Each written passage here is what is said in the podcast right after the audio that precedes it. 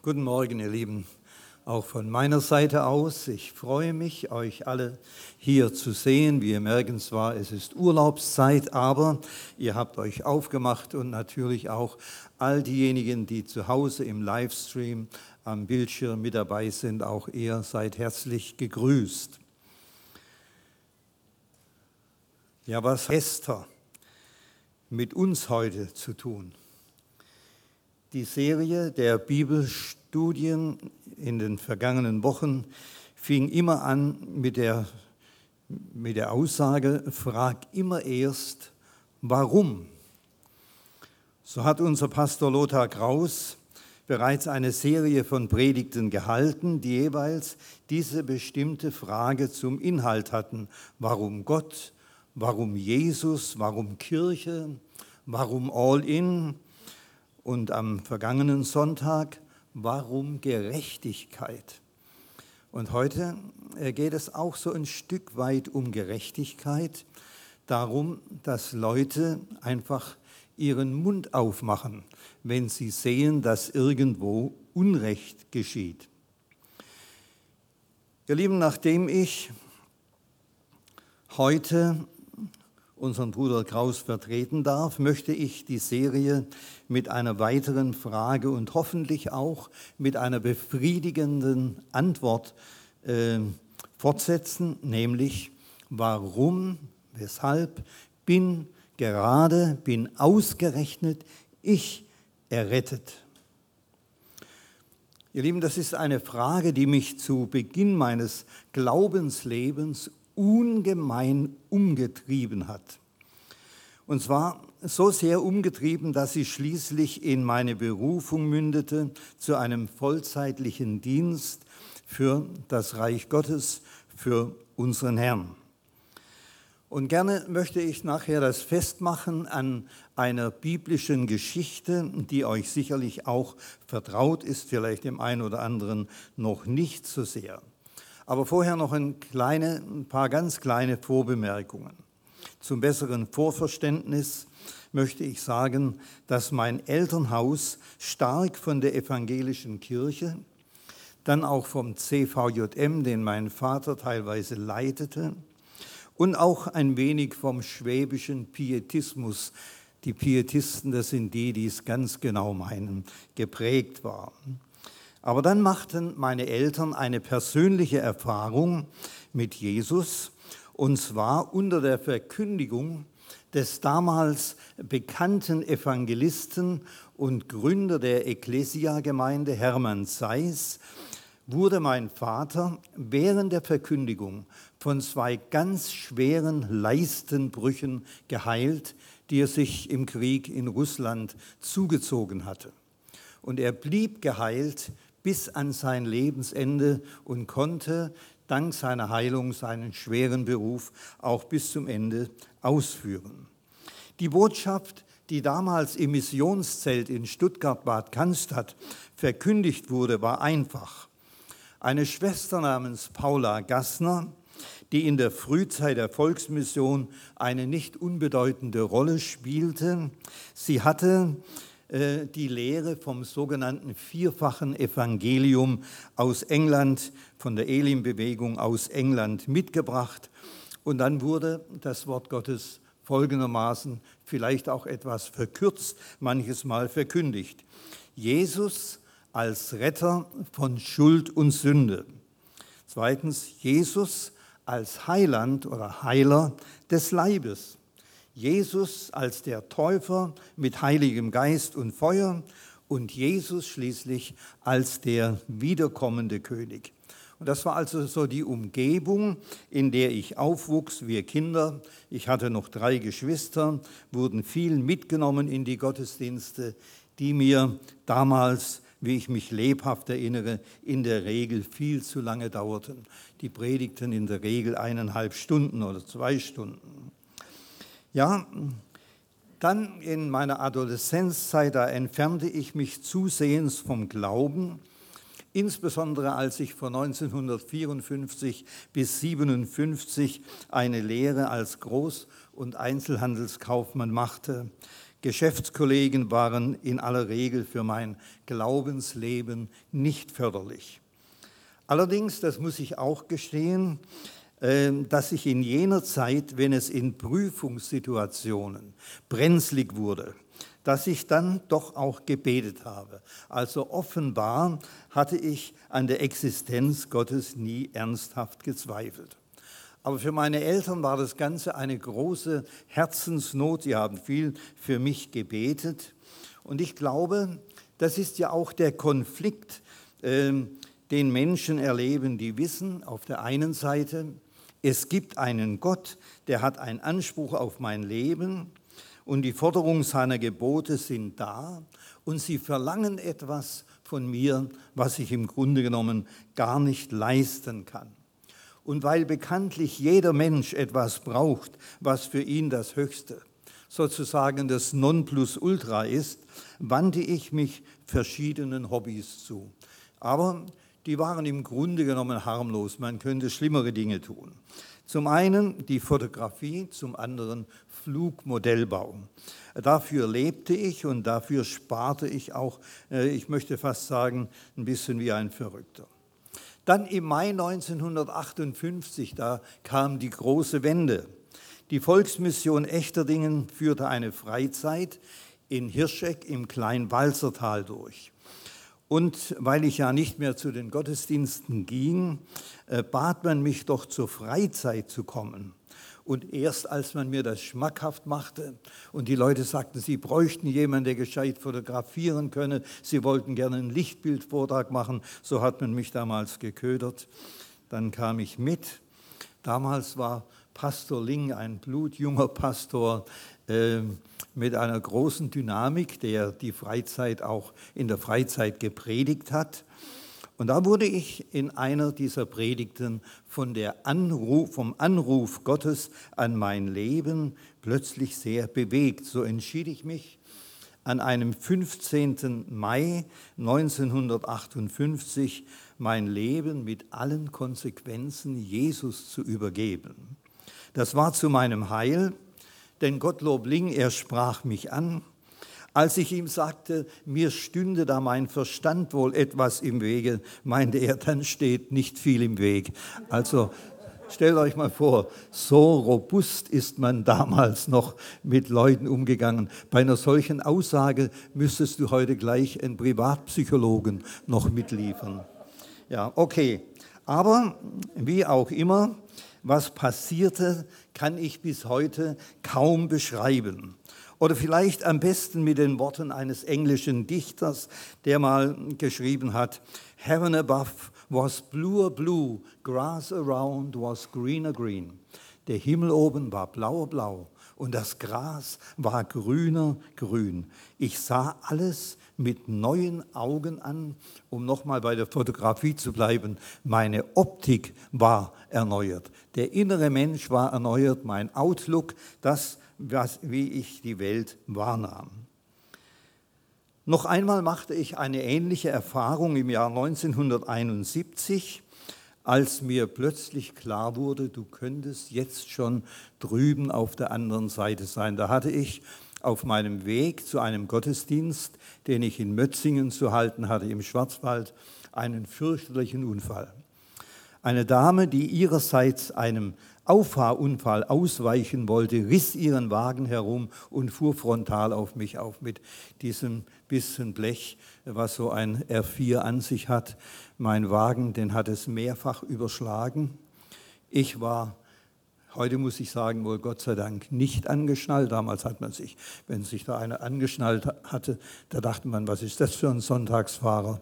Und ich ähm, schließlich blieb das Auto nach mehreren Umdrehungen auf dem Dach liegen über dem Straßengraben. Ich sah, wie aus dem Tankstutzen das Benzin, Benzin raustropfte und dachte, hoffentlich geht jetzt die Karre nicht hoch. Dann hörte ich jemand sagen, ach, der lebt ja noch. Und dann musste ich, bin ich ausgestiegen. Erstaunlicherweise gingen die Türen noch auf, aber diese R4s, die hatten so seltsame Handgriffe, war jetzt alles andersrum.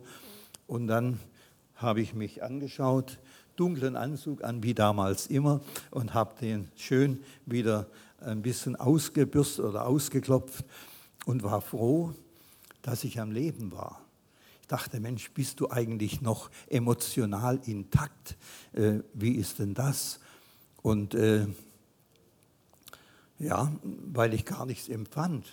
Aber einige Stunden später, da kam es dann plötzlich über mich, du könntest jetzt ja wirklich tot sein. Und wir waren relativ jung verheiratet, meine Ernie und ich. Ja, aber jetzt noch mal ganz kurz zurück. Meine große Frage damals war nach der Errettung, warum bin gerade ich errettet? Warum nicht der Nachbarsjunge? Warum äh, nicht der Schulkamerad? Äh, und da habe ich mich gefragt, ja, was ist denn, die Frage wurde so bohrend.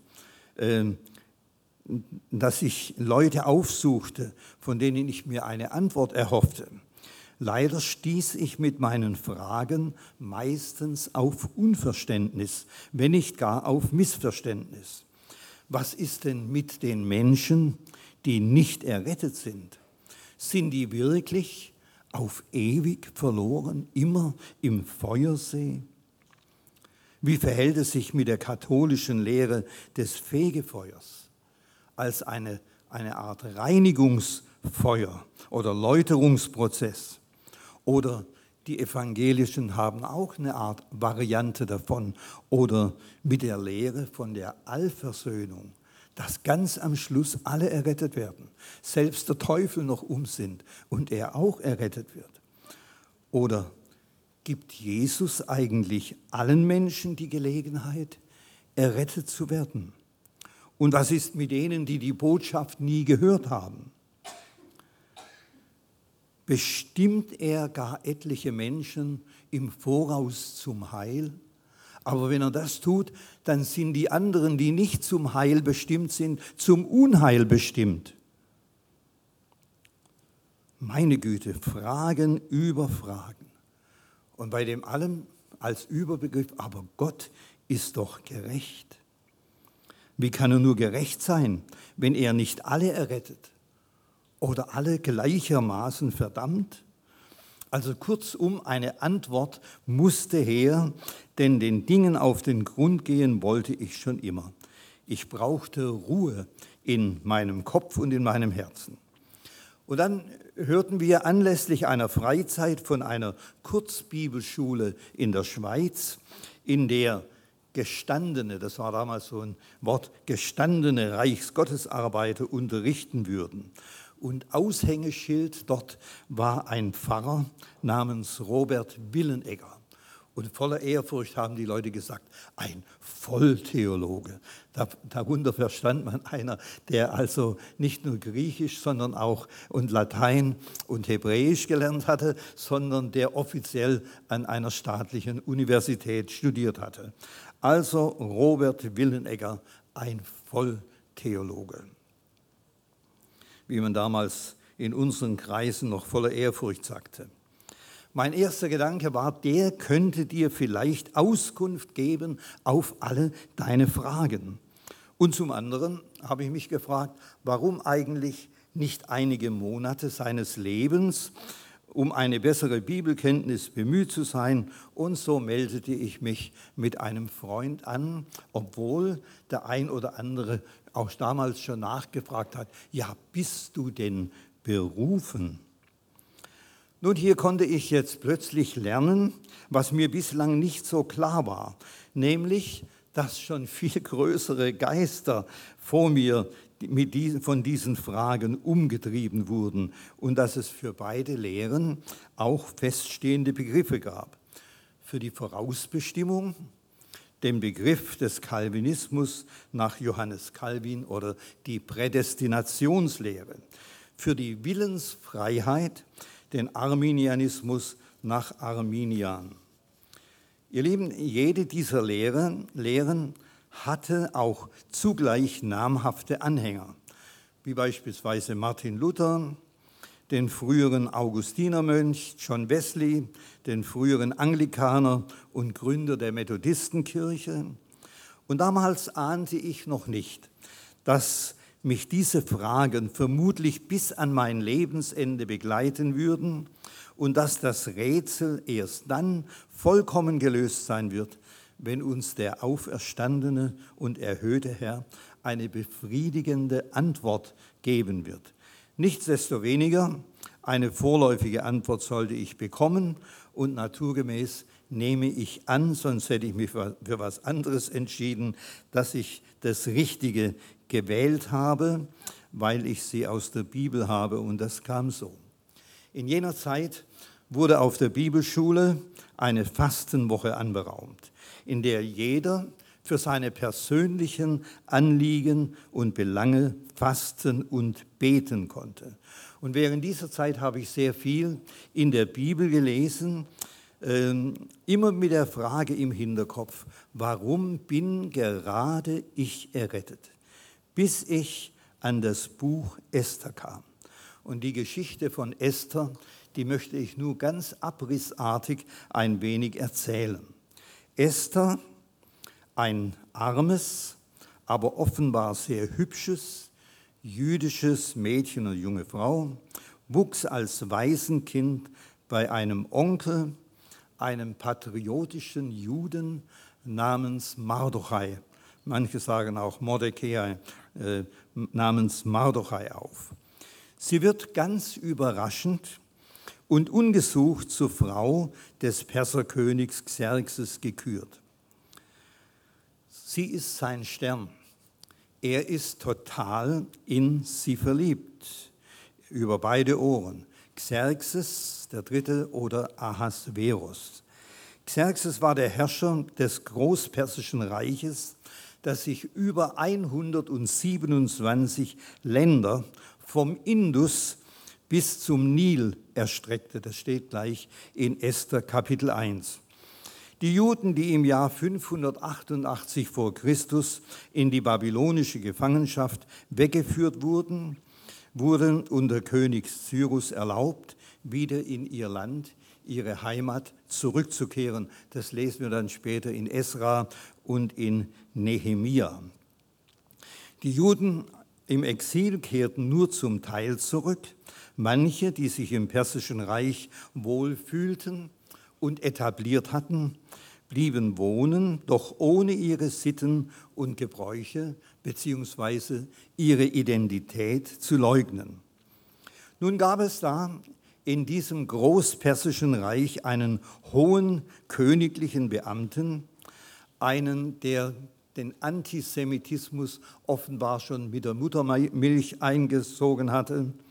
Und er wird eines Tages von Esthers Onkel Mardochai brüskiert weil der ihm eine Ehrenbezeugung verweigerte. Das erzeugte in Haman einen so großen Hass auf die Juden, dass er an den König herantrat, ihm unerhört viel Silber anbot, ich weiß nicht, wie viele Zentner steht alles in der Bibel, äh, wenn er bereit ist, ein Edikt zu unterschreiben zur Endlösung der Judenfrage in seinem kompletten Reich. Sie sollten auf einen bestimmten Tag ausgerottet werden. Haman denunziert die Juden bei König Xerxes, bekommt von ihm den Siegelring, um den Mordbefehl zu besiegeln. Nun muss man Folgendes wissen wenn bei den Persern mal ein Gesetz raus war. Das Gesetz der Meder und Perser ist bis heute ja noch so ein geflügeltes Wort, auch in unserem Sprachgebrauch. Da konnte nicht mehr groß dran gerüttelt werden. Also, wie gesagt, jetzt wurden Läufer losgeschickt, in die 127 Länder des Großpersischen Reiches, um Aushänge in den einzelnen Ländern und in ihrer jeweiligen Sprache anzubringen. Und die besagten, dass die Juden im Großreich auf einen bestimmten Tag umgebracht werden sollten. Das hat natürlich nicht nur zu einer großen Betroffenheit geführt, sondern zu einem riesigen Wehklagen unter der jüdischen Bevölkerung. Das war die Folge. Mardochai, Esthers Onkel, er hört davon und fing gleich lautstark an zu lamentieren.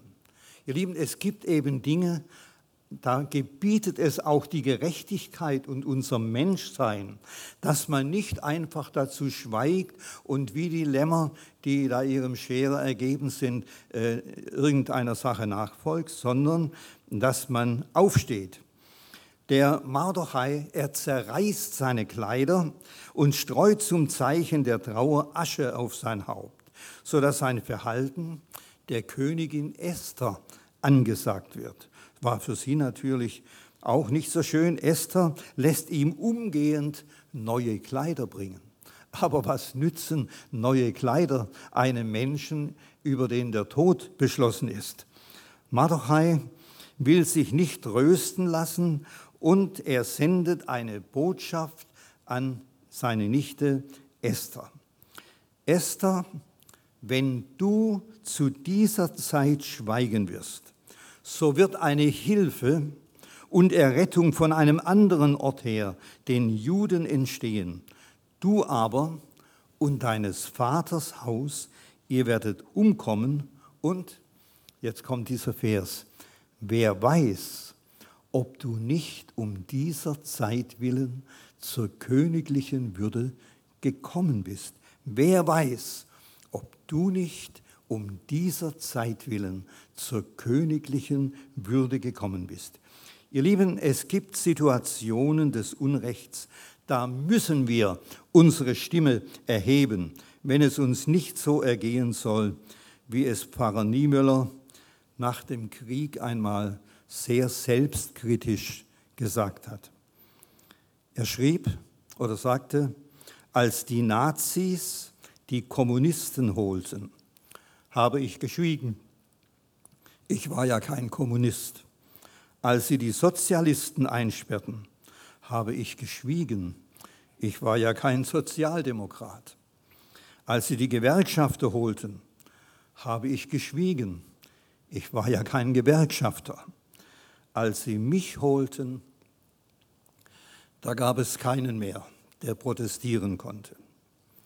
Und ihr Lieben, von Dietrich Bonhoeffer stammt das Wort, dass er sich lieber in die Speichen des Rades werfen würde und selber zum Opfer werden, anstatt die Überfahrenen zu trösten oder sie gar zu beerdigen.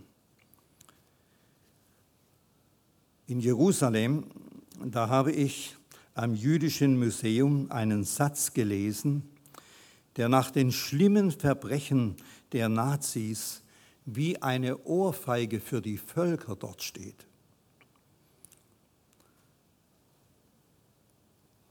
This all happens while the world stood by in silence.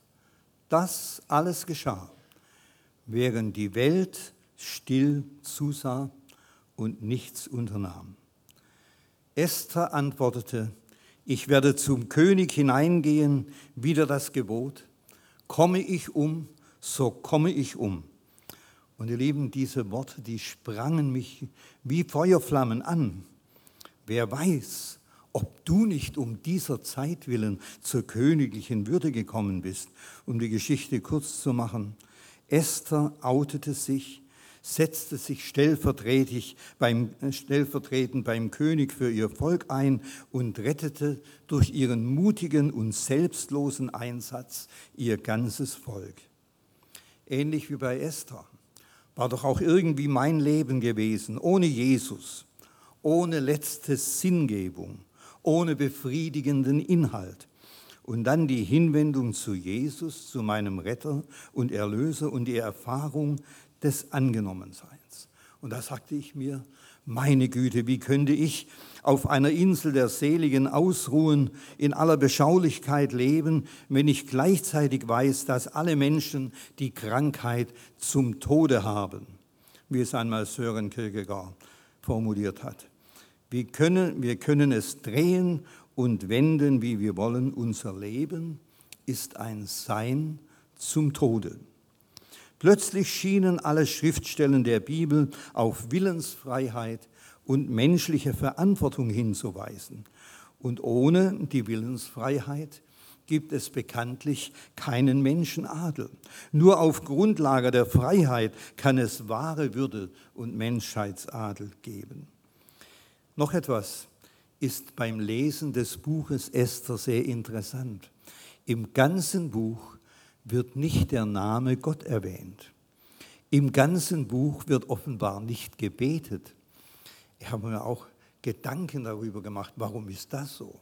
Es wird gefastet, aber irgendwie vom Beten ist keine Rede. Und doch ist mir dann so ein Bild gekommen. Es ist vielleicht wie wenn ich jetzt ein nicht ganz transparentes Papier nehmen würde, um auf diesem die Geschichte von Esther zu schreiben.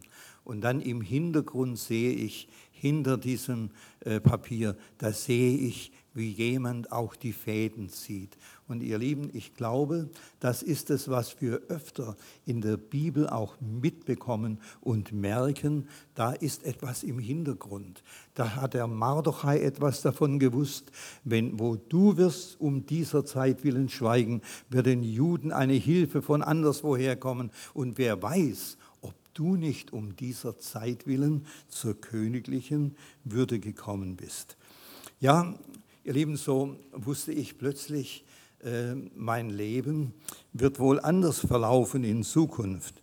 Äh, und wenn ich jetzt in der Bibel las, immer wieder, wenn du der Stimme des Herrn, deines Gottes, gehorchen wirst, wenn du seine Gebote hältst, wenn mein Volk, das nach meinem Namen genannt ist, sich demütigt und betet und so weiter bei der Einweihung des Salomonischen Tempels, dann will ich vom Himmel her hören, und ihre Stimme, ihr Gebet erhören und will ihr Land heilen. Oder eines der ganz wesentlichen Worte war Hesekiel 3,17. Du Menschenkind, ich habe dich zum Wächter gesetzt über das Haus Israel. Du sollst aus meinem Munde das Wort hören und sie von meinetwegen warnen. Wenn ich dem Gottlosen sage, du musst des Todes sterben und du warnst ihn nicht und sagst es ihm nicht, damit sich der Gottlose von seinem gottlosen Wesen hüte, auf dass er lebendig bleibe, so wird der Gottlose um seiner Sünde willen sterben, aber sein Blut will ich von deiner Hand fordern. Oder wer da will, der komme und nehme das Wasser des Lebens umsonst. Oder dass durch uns entstünde die Erleuchtung von der Erkenntnis der Herrlichkeit Gottes. Oder so sehr hat Gott die Welt geliebt, dass er seinen einzigen Sohn dahingab, auf dass alle, die an ihn glauben, nicht verloren gehen, sondern das ewige Leben haben. Lieben, eines wollte ich auf jeden Fall. Ich wollte mich der vorbehaltlosen Gnade Gottes, die mir widerfahren war, als würdig erweisen. Zwar wusste ich auch, dass ich das Heil niemals mir verdienen konnte. Das Geschenk war zuerst da, wurde mir angeboten, aber ich musste es annehmen und seitdem sollte mein Leben das nicht mehr sein, nicht mehr als ein wissender Dank für seine unverdiente Gnade. Ihr Lieben, auch wenn Gott im Buch Esther nicht erscheint, zieht er im Hintergrund doch die Strippen. Ausgerechnet in einer bestimmten Nacht konnte der König nicht schlafen, worauf er sich das Buch mit den täglichen Meldungen bringen ließ. Und hier konnte der König lesen, dass es Mardochai war, der einen Anschlag auf ihn vereitelt hatte. Dafür wollte der König Mardochai ehren, der König ließ Haman kommen und fragte ihn, was man denn einem Menschen tun solle, äh, den der König ehren möchte. Aber Haman, dieser Judenhasser, der war offenbar so krank, dass er nur noch an sich selber denken konnte. Und er dachte sich etwas Schönes aus. Er sah sich schon hoch zu Ross im königlichen Gewand einherreiten. Doch dann erfuhr er, dass er genau das, was er vorgeschlagen hatte, mit Mardochai machen sollte. Anstatt hoch zu Ross wurde er jetzt zum Steigbügelhalter und musste vor Mardochai herlaufen und ehrende Worte vor ihm her ausrufen. Haman war also vom Gauleiter zum Gaulleiter geworden, wie mancher auch in Deutschland nach dem Umsturz. Und dann kam es zu einem Showdown beim Königsmahl. Ein Showdown bezeichnet einen abschließenden, entscheidenden Machtkampf zwischen zwei oder mehreren Kontrahenten. Der Ausdruck bezeichnete ursprünglich das Aufdecken der Karten beim Poker. Showdown meint aber auch das Aufzeigen der wahren Verhältnisse. Jedenfalls hat Esther sehr klug gehandelt, als sie König Xerxes zu einem guten Essen einlud und ihm ein weiteres opulentes Essen in Anwesenheit von Haman in Aussicht stellte. Und dann war es soweit. In Anwesenheit von Haman sprach Esther zum König, Gib mir mein Leben um meiner Bitte willen und mein Volk um meines Begehrens willen, denn wir sind verkauft, dass wir umgebracht werden. Wären wir nur zu Knechten oder Mägden verkauft, so wollte ich gar nichts davon sagen, da wollte ich schweigen, äh, dass die Bedrängnis, die Bedrängnis wäre nicht so groß, als dass ich den König deshalb belästigen wollte. Zunächst einmal hat sie sich als Jüdin geoutet und zu ihrem Volk bekannt. Zum anderen blieb sie demütig und sagte dem König, dass sie unter einem bestimmten Druck geblieben wäre. Aber da es um das Leben geht, um alles oder nichts, wollte sie nicht länger schweigen. Als der König entsprechend aufgebracht war, weil auch das Leben seiner Frau in Gefahr stand, da ließ, da ließ Königin Esther die Katze vollends aus dem Sack, deutete auf Haman und sagte, der Feind und Widersacher ist dieser böse Haman. Das musste der König zuerst mal verkraften. Jemand in seiner unmittelbaren Umgebung zu haben. Dann machte er einen kleinen Spaziergang im Garten. Lieben als vor Jahren während der Kanzlerschaft von Willy Brandt, dessen enger Mitarbeiter und Sekretär Guillaume enttarnt wurde, da sagte der damalige Kanzler, es gibt Stunden, da meint man, nichts bliebe einem erspart. Haman jedoch, der Mardochai an den Galgen bringen wollte, weil der ihm eine Ehrenbezeugung verweigerte, liegt jetzt vor einer Jüdin und winselt um sein Leben. Diese Geste gefiel dem König so wenig. Ähm, Haman wurde an den Galgen gehängt und den er für Mardochai vorgesehen hatte. Dann kommt die ganze Geschichte um die Rückführung äh, dieses Mordbefehls und was man jetzt noch machen konnte. Darauf möchte ich jetzt gar nicht so sehr eingehen. Aber ich möchte etwas zu meiner persönlichen Berufung sagen. Als wir dann auf der Bibelschule waren, als dieses Wort aus Esther so sehr zu mir gesprochen hat, da wusste ich, mein ganzes Leben sollte jetzt in den Dienst der Verkündigung des Evangeliums gestellt sein. Wir kehrten zurück nach nur vier Monaten. Man hatte mir in der Firma meinen Schreibtisch freigehalten und äh, ich war mit 16 Jahren der jüngste, äh, mit 17 Jahren der jüngste Korrespondent in der Firma und äh, Einige Leute haben anerkennend gesagt, der Kauble macht Karriere. Das war bei Zahn Nopper in Stuttgart der größten Eisenhandlung mit über 300 Angestellten. Und da eines Abends, da bat mich ein neuer Prokurist, der sehr aufstrebend war, äh, ich soll doch noch zurückbleiben, um im Gästezimmer auf ihn zu warten. Da kam er und hat mir seine Pläne gesagt. Er wollte mich gerne gegen einen älteren Herrn austauschen, dass ich die Werbeabteilung übernehmen sollte. Und da musste ich ihm sagen, Herr Schmidt, es tut mir leid, aber ich habe mich bereits innerlich entschlossen, ein College zu besuchen in England. Und äh, ich habe selten einen so entsetzten Menschen gesehen, nachdem er mir zuvor ein so tolles Angebot gemacht hatte. Aber ich dachte in jenen Augenblicken an Hudson Taylor, der nachdem er in China war, zurückkam und dem machte man auch ein Angebot von einer Öl- und Petroleum Company. Und er sagte, äh, das Angebot, äh, der Preis würde schon stimmen, nur die Aufgabe sei zu gering.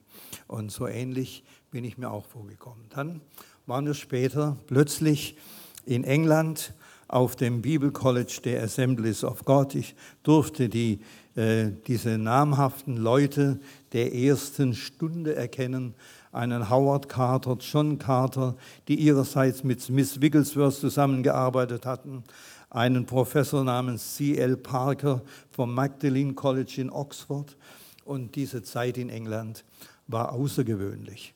Aber die Frage nach der Berufung, weil ich so tolle Berufungsgeschichten von anderen hörte, die hat mich umgetrieben.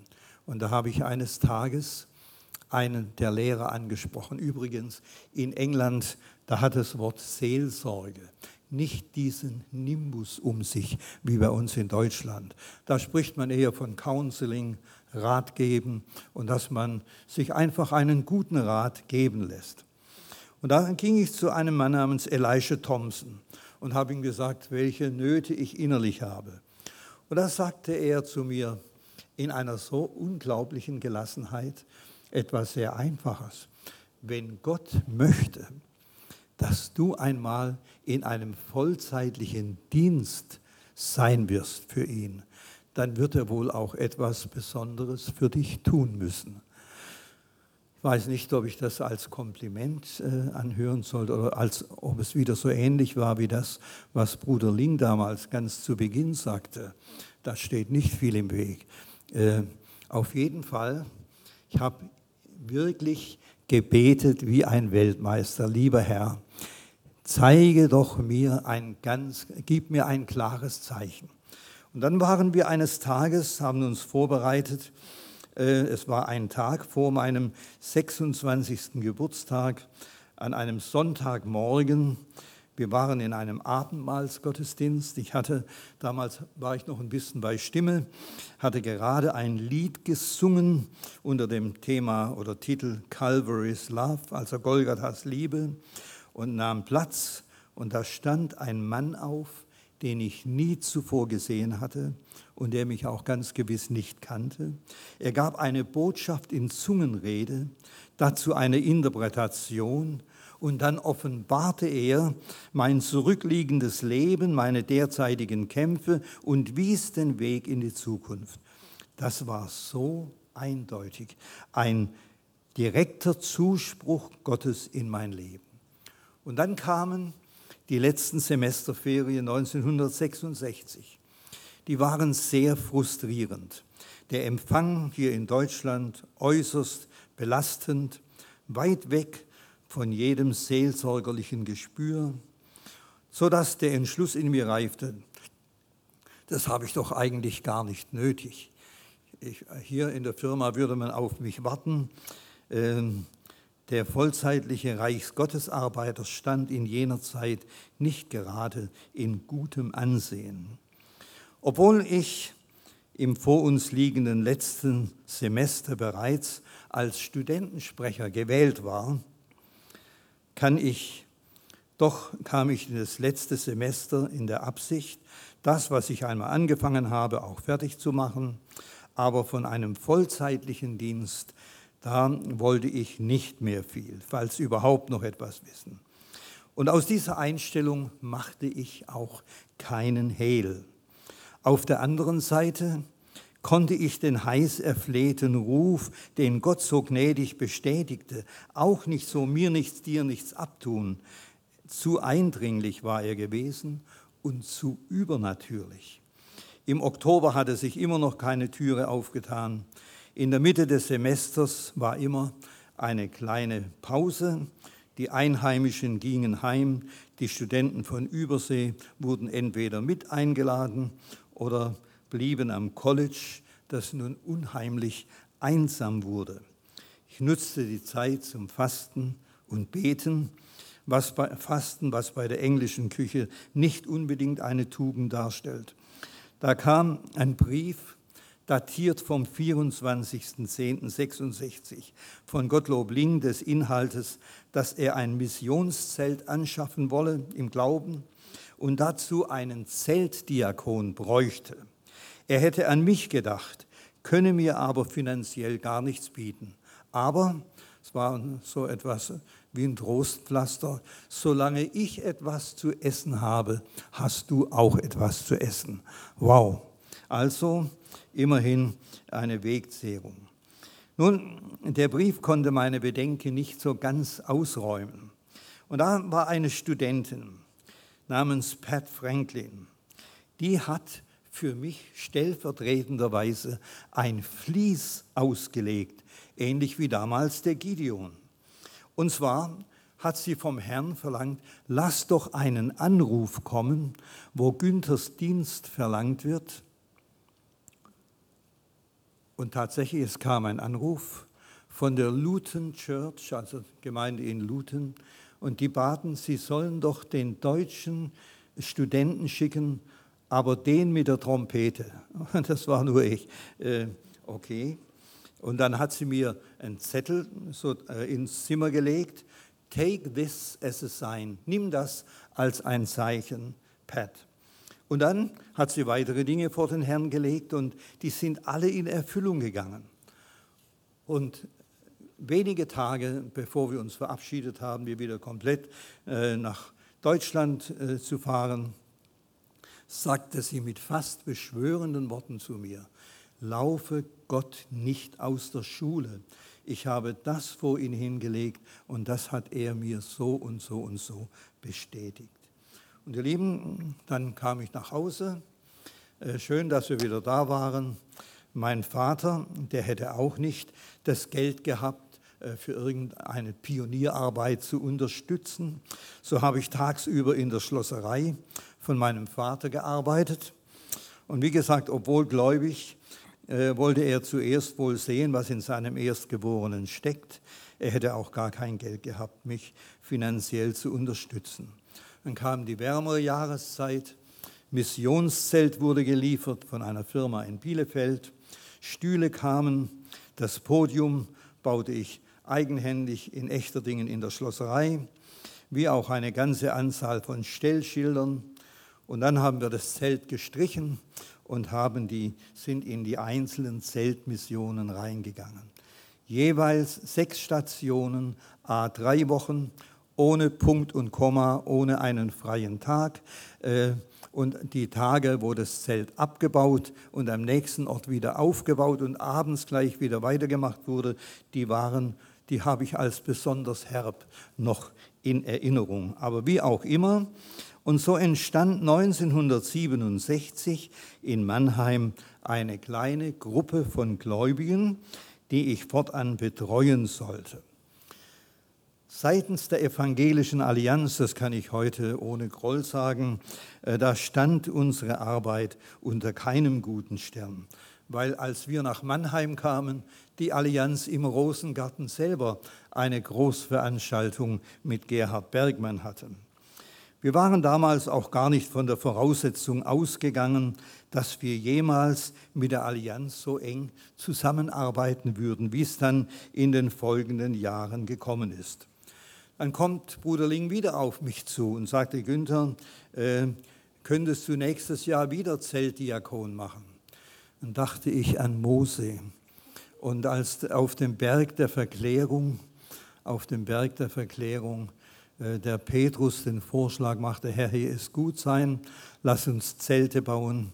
Da hätte der Mose gesagt, ich habe 40 Jahre lang in der Wüste gezeltet. Nein, danke.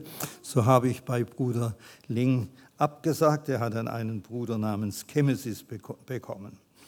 Ja, im Jahr 68, damit komme ich jetzt auch zum Ende, da wurde ich dann zu einigen Evangelisationen eingeladen und ich bin heute noch dankbar, was Gott damals getan hat. Gott hat wirklich Wunder getan. Es wurde nicht nur eine ganze Anzahl Leute errettet. Es ist nicht nur eine Gemeinde in Sulz am Neckar entstanden. Zuvor hatte sich die Lindenwirtin in Eisteig bekehrt, hat ihr Nebenzimmer zur Verfügung gestellt. Es sind einfach tolle Dinge geschehen. Leute, die sehr krank waren, und noch etwas, vielleicht eher etwas Lustiges, da kam, in Freudenstadt kam ein Mann auf mich zu, es war in der Garderobe. Er sagte, er würde so sehr schwer äh, an Angina pectoris leiden. Ich als junger Springer, dem nichts gefehlt hat, dachte, das sei eine Halskrankheit, weil er so, sich so schwer tat mit Atmen. Dann habe ich einfach die Hand auf ihn gelegt, mit ihm gebetet und der Mann wurde spontan und völlig geheilt. Ein anderer Mann im Zelt in Glatten, der war wirklich gelb wie eine Zitrone, das war schlimm. Der Arzt hatte seiner Frau gesagt, nehmen Sie Ihren Mann nach Hause, noch ein paar Tage äh, und tun Sie ihm alles Gute, dann können Sie ihn auf dem Friedhof besuchen. Der Mann kam neu zum Glauben und wurde in wunderbarer Weise geheilt und hat noch jahrelang gelebt und so weiter und so fort. Ich äh, möchte jetzt nicht mehr viel sagen, ich kann nur so viel sagen. Gott hat Dinge in wunderbarer Weise, äh, in wunderbarer Weise äh, gesehen und auch erhört. Übrigens, ähm, um noch einmal auf ähm, Vorausbestimmung oder Willensfreiheit zu kommen. Es ist im Grunde genommen auch relativ einfach. Einmal hörte ich eine unserer Lehrerinnen sagen, sie hat einen, äh, einen Calvinisten äh, ziemlich deutlich gefragt, ja, glaubst du denn nicht, dass die Not den Ruf rechtfertigt? Glaubst du nicht, dass die Not den Ruf rechtfertigt? Also, wenn hier eine Not ist, wenn da ein riesiges Gewässer des Weges kommt und, und Tausende von Wohnungen unterspült und die Keller verlaufen lässt, ja, brauchen wir dazu erst eine Offenbarung, um zu helfen, um eine Schippe in die Hand zu nehmen oder irgendetwas, das Wasser rauszubefördern oder anderen Schutt wegzuräumen. Nein, brauchen wir nicht. Ihr Lieben, von welche Anwendung können wir jetzt von dem Gehörten sehen? Ich darf euch bitten. Äh, wir Menschen sind von Natur aus unter die Sünde verkauft. Gott ist heilig. Er wird und kann die Sünde nicht tolerieren. Und sein Gesetz gilt, die Seele, die sündigt, soll sterben. Aber jetzt kommt jemand, der da stellvertretend etwas auf sich nimmt, unsere Schuld, auch unseren Tod, und er kann uns erlösen. Ihr lieben, Esther hat ihr Leben nicht, hin, nicht hingegeben, aber sehr wohl aufs Spiel gesetzt, auf eine Karte gesetzt und gesagt, ich werde zum König hineingehen.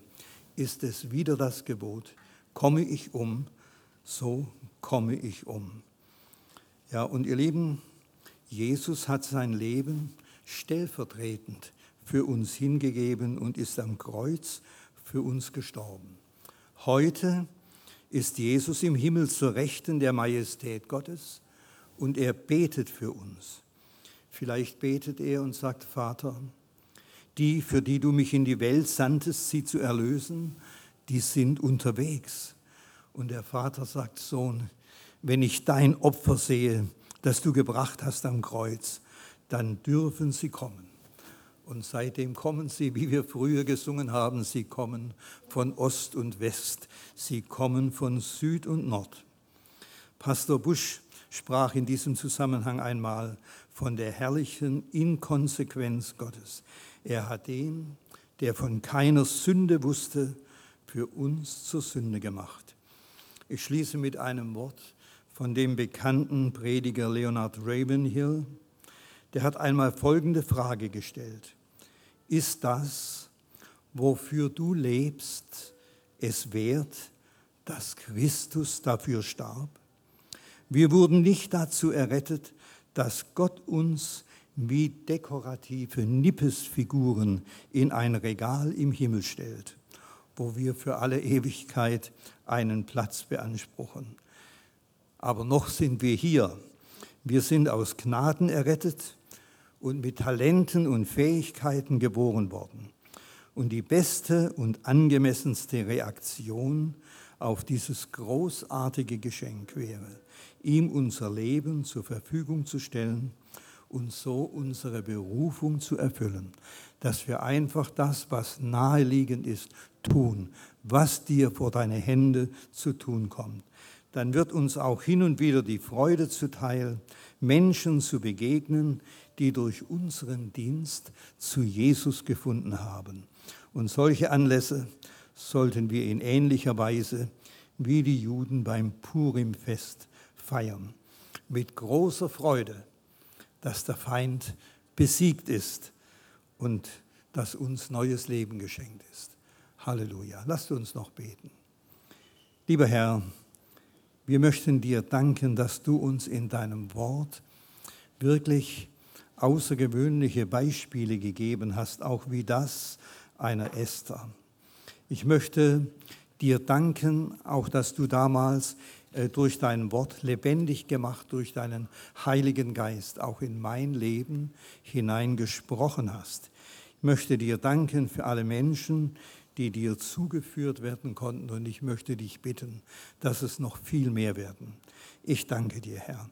Du wirst Gnade dazu schenken. Nicht nur mir, sondern uns allen, wenn wir ehrlichen Herzens das vor dich bringen. Amen.